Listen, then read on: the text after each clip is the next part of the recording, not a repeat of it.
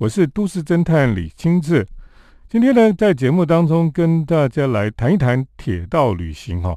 那当然，我们现在又不能出国哈。以前常常到日本去做铁道旅行，去搭火车去各个地方探险。那么现在都不能去日本旅行哈。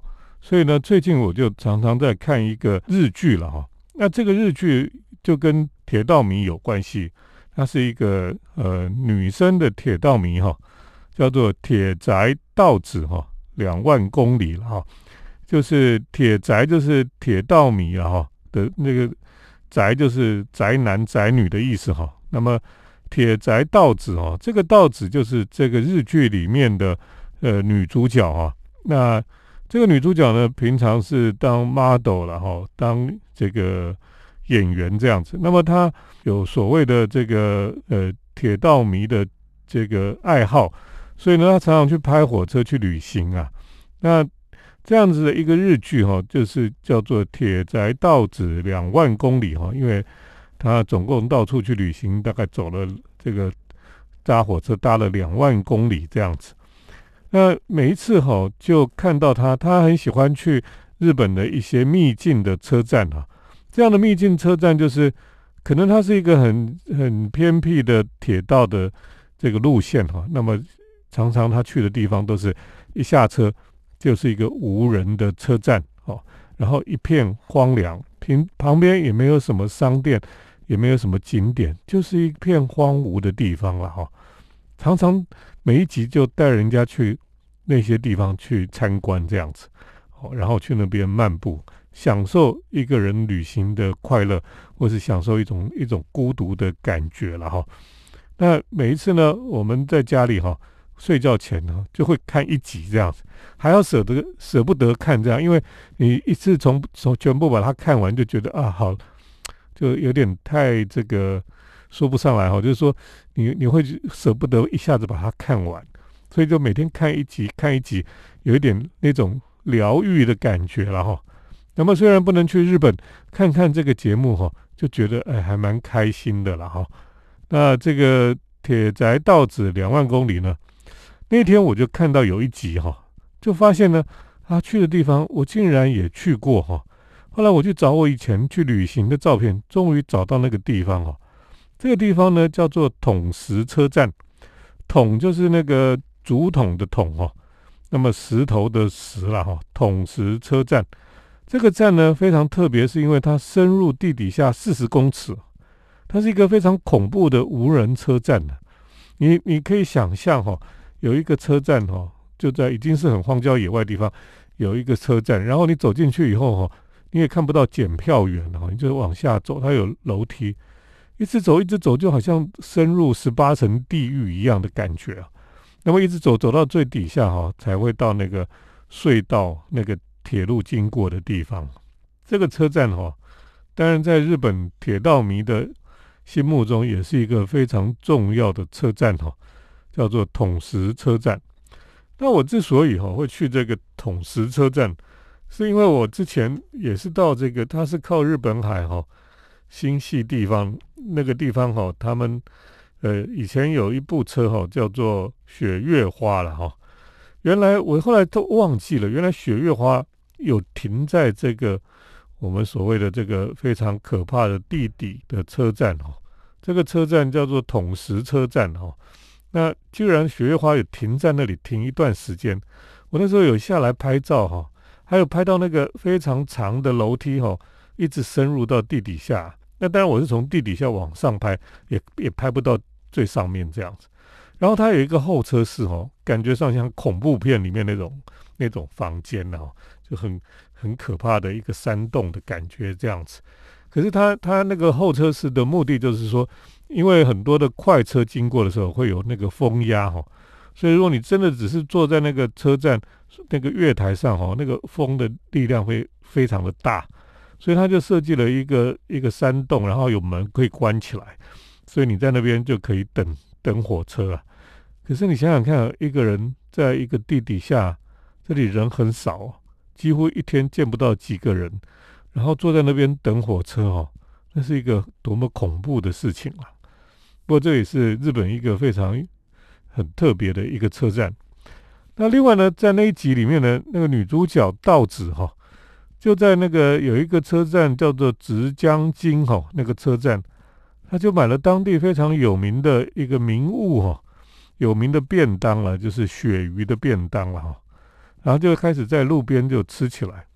哎，我吃着吃着哈，我看她吃，我就想到说，哎，我有买过这个便当哎，就回去找我以前去旅行的图片。哎，真的，我有买了这个便当，这个鳕鱼便当也是在直江津车站买的。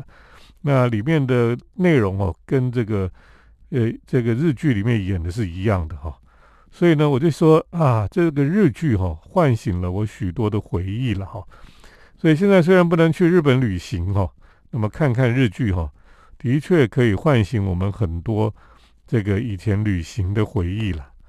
等一下再继续跟大家来分享。铁道旅行，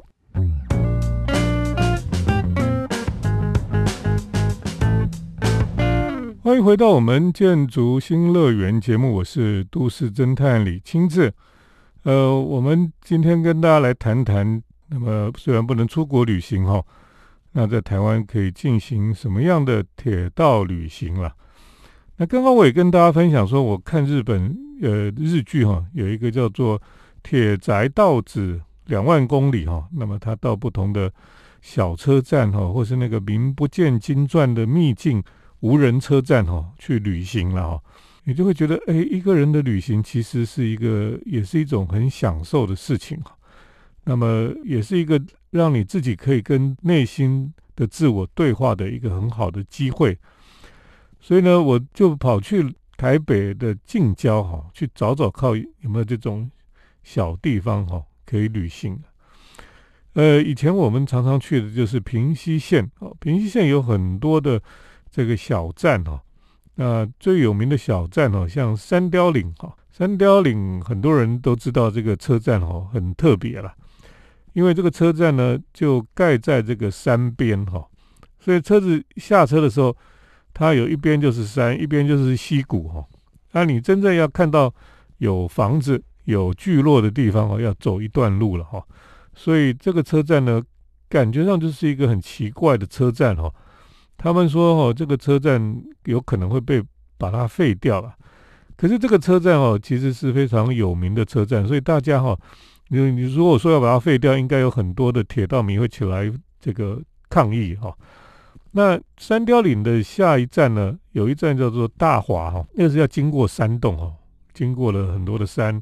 溪谷，然后到了一个站，就是大华。大华也是一个无人车站哦。不过呢，他下车之后呢，有几栋房子，那么只有一间商店，它也不是便利商店，它是居然是一个咖啡店。也就是说，那个咖啡店呢，你就是要坐火车坐到那个无人车站下车呢，就去那个咖啡店，啊，也没地方别的地方好去了哈。所以呢，大概所有的在那里下车的人都是去那家咖啡店来喝咖啡的人了哈。所以那家咖啡店呢非常有趣哈，而且呢，喝完咖啡你就等说下一班什么时候来，然后就坐火车回去。对你可以说，哎，怎么会有特别为这个咖啡店呢设一个站哈来上下车了哈？其实不是啦，在平西线每一个站过去都是为了采矿哈。那么才设的站，那么后来有些时候采矿就停止了，或等等的哈，或是那个小小镇，或是那个地方没落了，那么就变成没有人，几乎没有人这样子。那可是咖啡店开在那个地方，就是因为有火车可以到得了，所以就变成生意还不错。可是呢，最近我去的这个地方哈又不一样，因为我们知道哈，整个铁道哈，那么过了三雕岭。车站之后呢，它就岔开来了，哦，一条路哈，就是平西线，就继续往前面走。那一条路呢，就是左转过去之后呢，越过基隆河的溪谷，然后就穿过三雕岭的隧道，然后就一直往宜兰那边去了哈。哎，在穿越隧道之后哈，出来隧道出来，第一站叫做牡丹站哈。牡丹我们就知道那个牡丹花开的牡丹了哈。牡丹站是一个非常奇特的车站，它过去也是因为采矿哈才会有这个车站。过去也很多人在这个地方，因为这里就是很重要的一个采矿、采煤矿的地方了哈。当然后来这个整个矿产哈没落之后，这里就变成非常没落的地方。那么甚至呢，这里的游客哈还不及这个山雕岭的游客哈。山雕岭还有咖啡店，有什么的？哎，还有还蛮热闹的，很多东西可以看。结果过了这边呢，这个牡丹车站哈，几乎鸟不生蛋。虽然它有一个老街哈，那么就是一片几乎是一片死寂的地方了。那可是呢，这个地方哈，车站月台哈也没有多少人。为什么呢？因为大部分的车哈都是越过这个车站都不会停了，因为你往那个。往宜兰、往礁溪、往这个花莲、台东去的车子哈，那些快车哈都不会停这一站。那么呃，只有最慢最慢的慢车哈，它会在牡丹站停下来哈。那所以很少人会来这个无聊的小站哈，来这里玩了哈。哎呦，我跟人家说我要去这个牡丹站哈，他们还劝我说：“哎，你去山雕岭比较好玩，牡丹站没什么好玩哈。”可是对铁道迷来讲哈，这里。却有令人觉得非常特别的地方哈，等一下再继续跟大家来分享。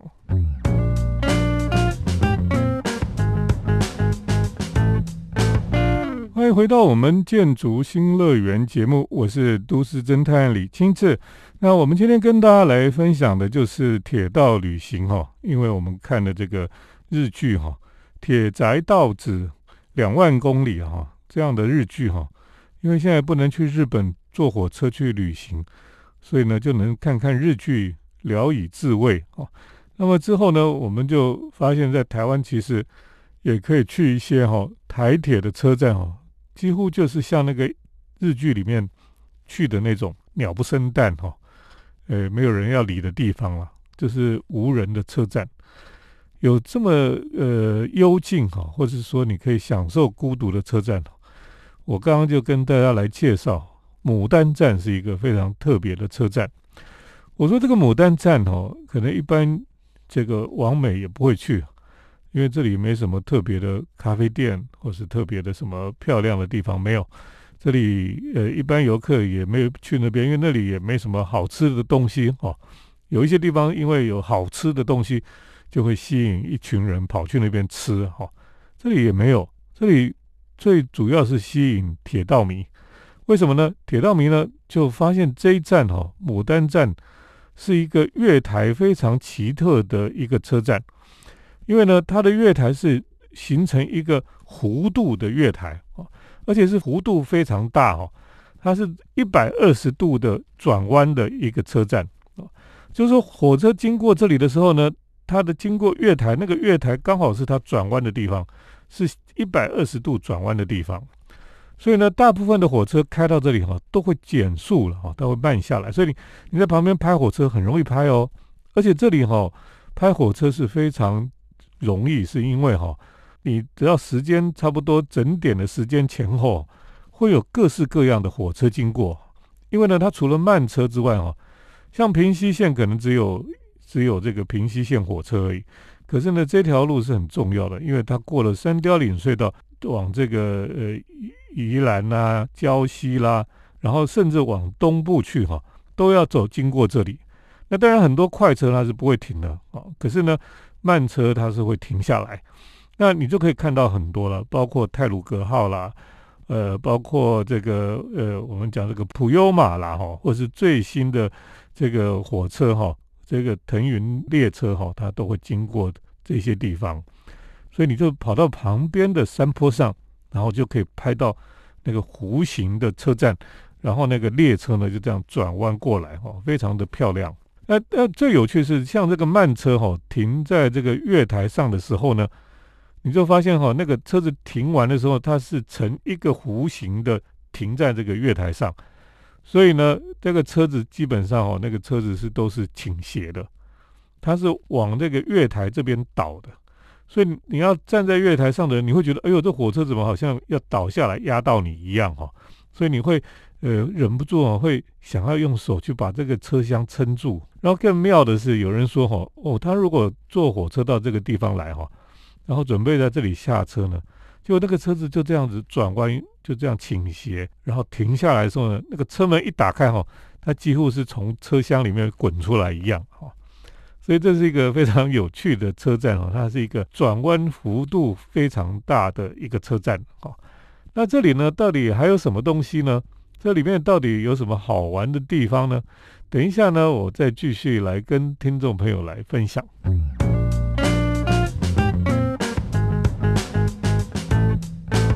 我是都市侦探李清志，我们今天在节目当中跟大家来分享哈。那么我们现在虽然不能出国，可是我们在台湾哈，我们怎么样自己坐火车去旅行了哈？那特别是我们以前都去一些诶什么好吃好玩的地方，那么我们现在是想要去一些地方是没有人的，没有人的车站，无人的小站哦。那这种地方哈，反而是在疫情期间哈。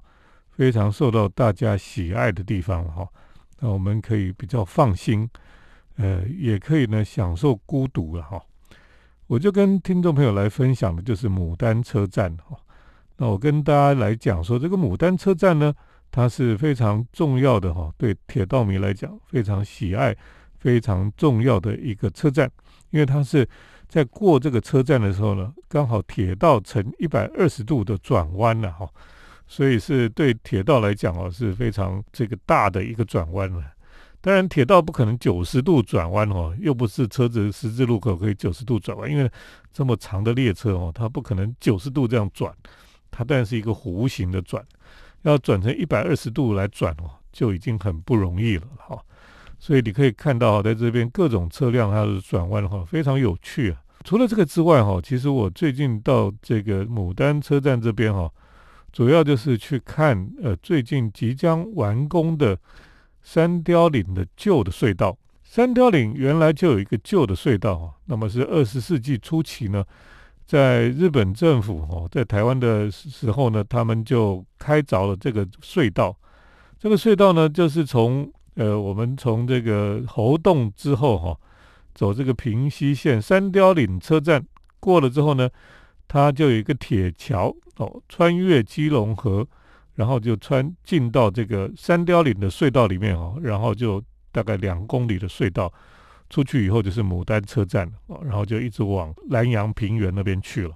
那么这个旧的隧道哈，在日本时代的隧道后来就停用了，因为后来就在旁边又盖了一个新的隧道，比较大、比较新的隧道，也比较安全了哈，所以旧隧道呢就被废弃了。废弃了很久很久哦，那么最近哈，这个新北市的政府哦，就想把它弄成一个脚踏车道了哦，因为台湾很多的隧道旧的都把它开辟成脚踏车车隧道，那因为台湾很热，所以脚踏车隧道骑在里面就很凉快哈，大家也觉得哎蛮不错的啊。可是呢，接了这个案子的哈的建筑师哦，他的。呃，企图心不是只有把这个变成平常，就是变成一个脚踏车道而已。他就觉得说，这里面有太多跟历史、跟自然有关系的一些很棒的事情哈，所以呢，希望可以把它设计成一个比较不一样的隧道了哈。那拿到这个案子的是哈佛毕业的呃景观建筑师哈，叫做吴宗勋的哈。那他非常的特别，是因为哈。他刚好拿到这个案子以后呢，他就不想用一般大地工程那种非常粗暴的手段，就把那个山这个砍一砍啊，然后填一填啊，就变成一条路这样而已。他就想办法要留住那种自然生态的感觉，而且呢，要兼顾这个历史的遗迹了哈。那么还有呢，要有美学的设计的要求，所以他就在这个整个隧道哈，他就采用。高架的这个钢筋的高架的一种道路哈，然后呢，让水流哈，因为那个山洞里面还会渗水，那个水流跟那个植物啊、动植物都可以从底下穿越或者在底下活动。那么隧道里面呢，也是用比较特别的打光的方式哈，呈现出一种很特别的感觉。而且呢，隧道里面还有你可以看到以前那个蒸汽火车经过哦。会熏黑的那个山洞的隧道的壁面，还有呢，那个钟乳石不是一直流一直流就有钟乳石吗？那个痕迹也都还在，甚至呢，有些地方还有蝙蝠出没啊，它就栖息在里面哦。那这个道路呢，一直到最尽头的时候，它水它就是要穿越之后，尽头应该就是基隆河了。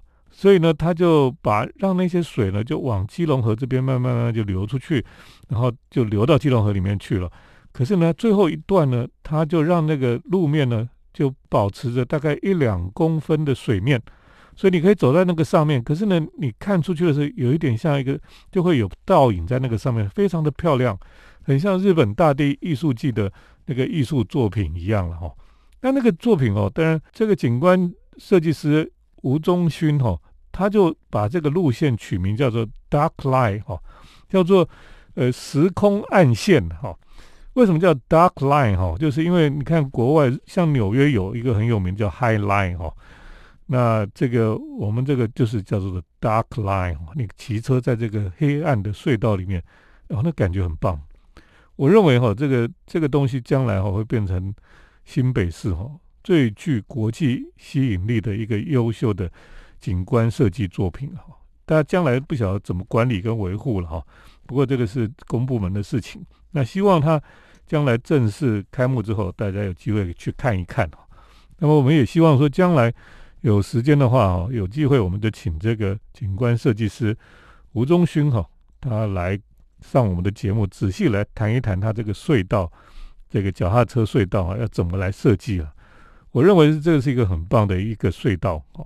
那当然，这个就你就是要搭火车到牡丹了哈。牡丹车站，从这里呢骑脚踏车，然后经过隧道出口的时候呢，刚好是在三雕岭车站的对面啊。那个沿着那个溪流的对面，就是三雕岭的车站啊，非常有意思的一个地方。今天跟大家来分享哈这种秘境车站哦。今天就跟大家谈到这里，接下来呢是都市侦探的咖啡馆漫步单元。都市侦探的咖啡馆散步，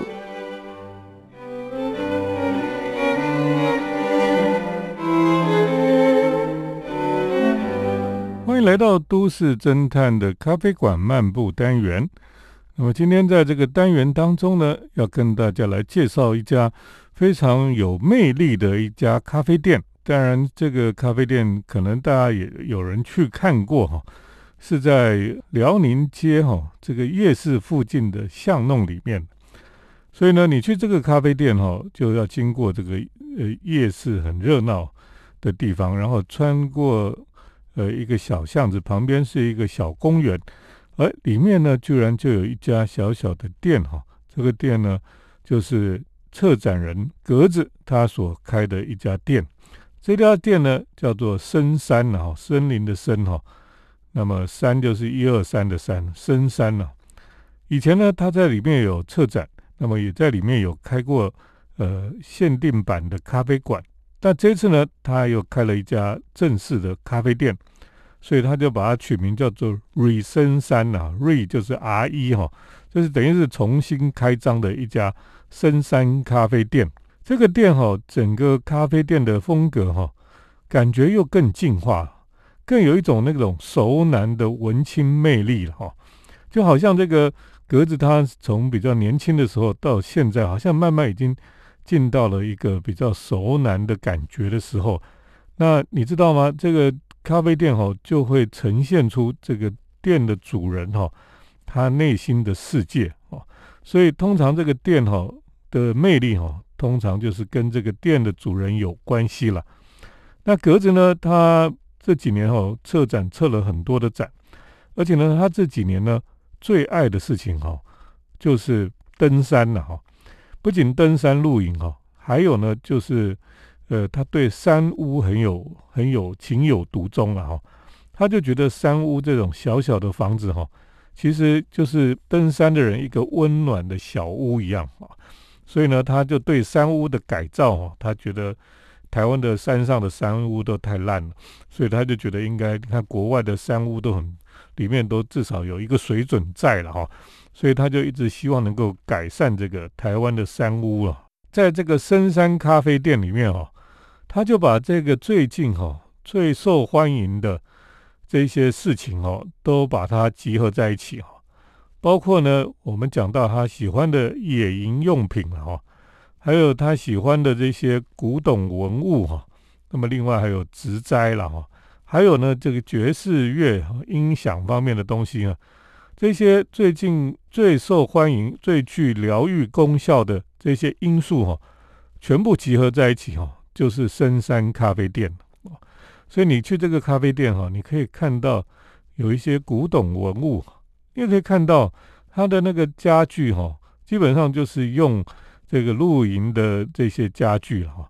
然后旁边呢又有很多的植栽哈，所以你好像是在大自然里面一样哈。那它长长的柜台上面又有两个大音箱啊哈，它常常就播放很棒的爵士乐哈，所以它基本上是一个熟男的文青魅力的一个咖啡馆。当然，它有设计了很多新款的这种呃饮料了哈。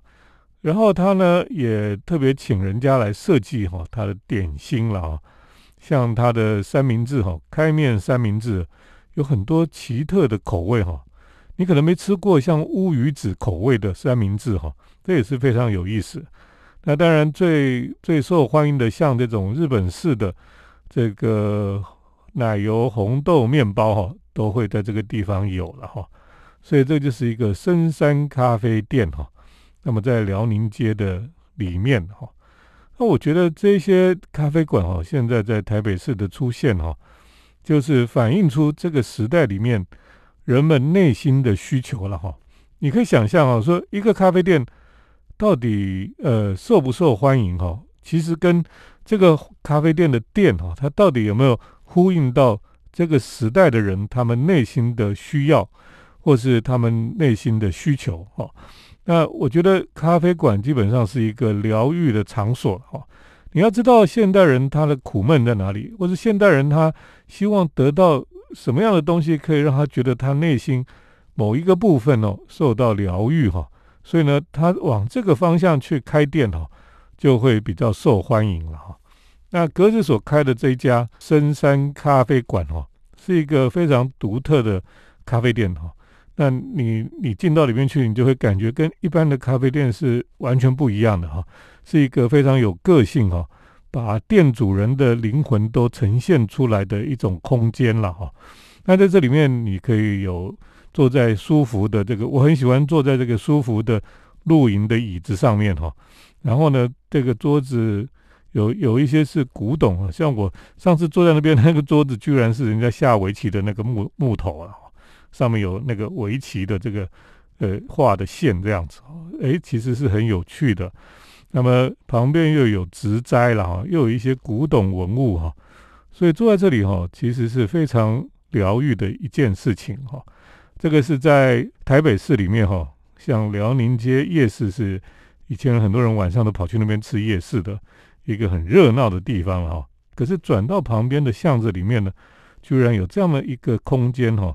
在这里呢，又开了一家深山咖啡店了哈，推荐听众朋友可以去瞧一瞧了。今天都市侦探的咖啡馆漫步单元呢，就跟大家分享到这里，谢谢听众朋友的收听，我们下礼拜再见。城市的幸福角落，来杯手冲单品，享受迷人的香醇世界。